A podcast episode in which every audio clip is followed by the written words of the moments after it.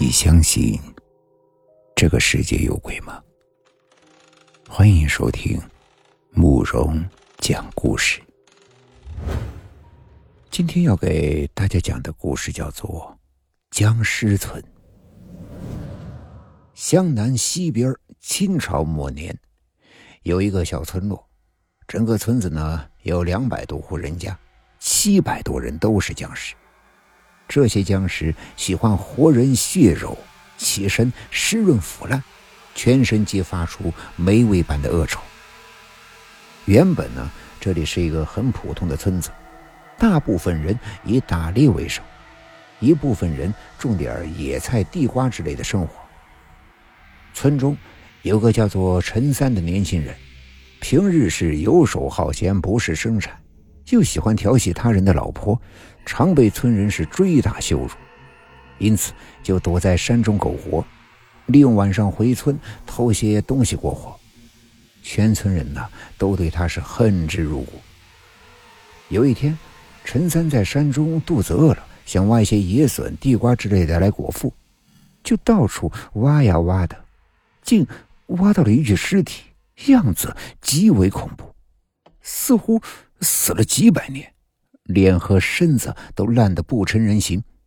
虽然肚子空空的，也不禁呕了几口酸水出来。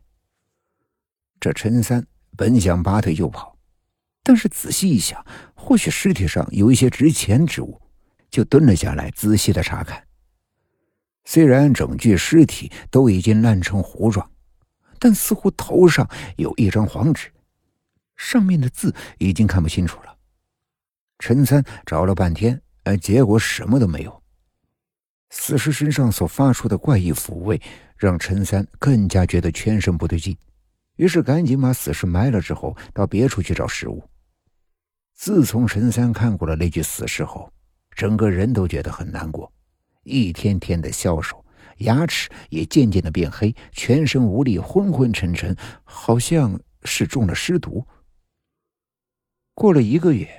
大家发现，这陈三呀，好久没有上村里来偷东西了，心想可能死在了山上。正高兴的时候，却看见陈三踉踉跄跄的走来，要求村人到城里帮他找医生。这些村人啊，哪一个没有吃过他的亏，所以怎么会帮他呢？算了，过去的事情就不要再提了。怎么说呀？这陈三也是一个人，也不能让他就这么死了吧。一位老者这样说着，又带他回去洗澡，又煮了一些东西给他吃。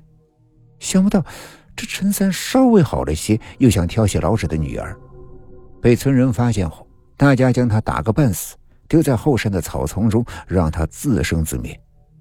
过了几天，又见陈三是一身病，到处求人救他。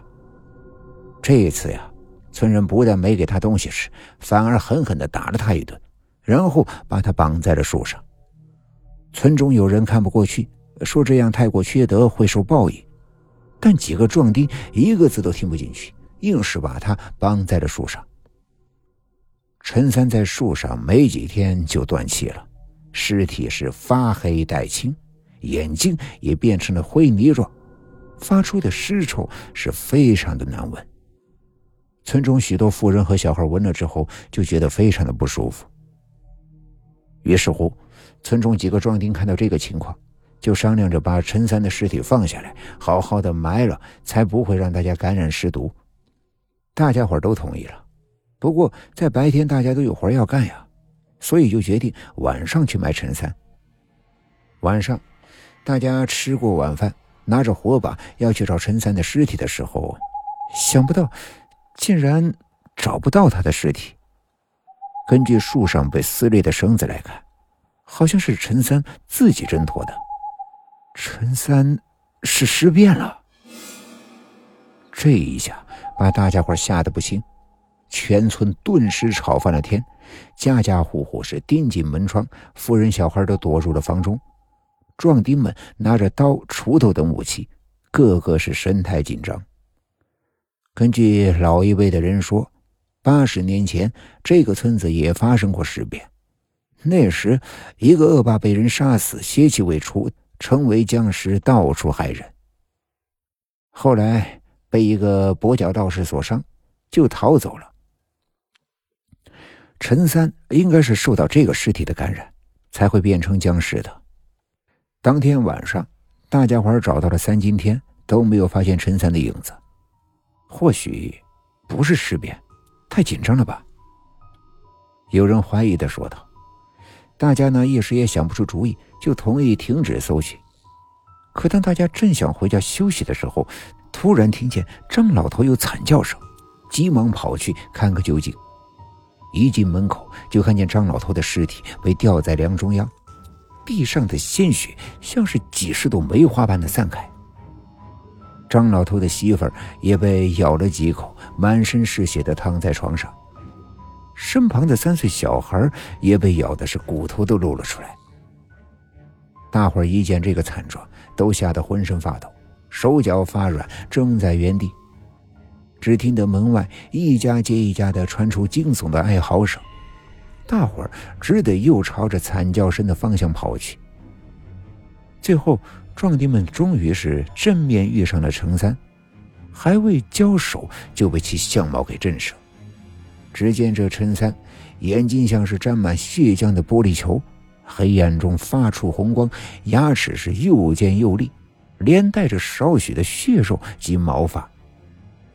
几个壮丁见到这个形象，早就丢下了武器，落荒而逃；而其他有家有室的，不得不鼓起勇气跟他一拼。谁料这陈三的力气大的是异乎寻常，身上也不知砍了几刀，不但没事一个转身，又一个壮丁被他给干倒。这样一来，大家伙呢也是失去了战意，躲的躲，逃的逃，全村死了一大半。而一些躲了起来的生还者，闻到其他遇害村人的尸臭，也渐渐的不对劲儿了，一个个的昏死过去。这时，可说全村都是死人了。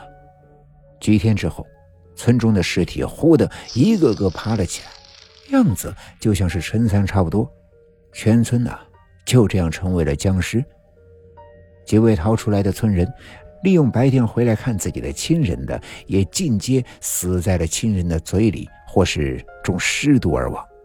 邻近村人亦是心惊胆颤，纷纷迁出，生怕僵尸饿久了会出来害人。于是，这僵尸村之名啊，就这样传出来了。今天的故事就讲到这里了，点个关注吧，晚安。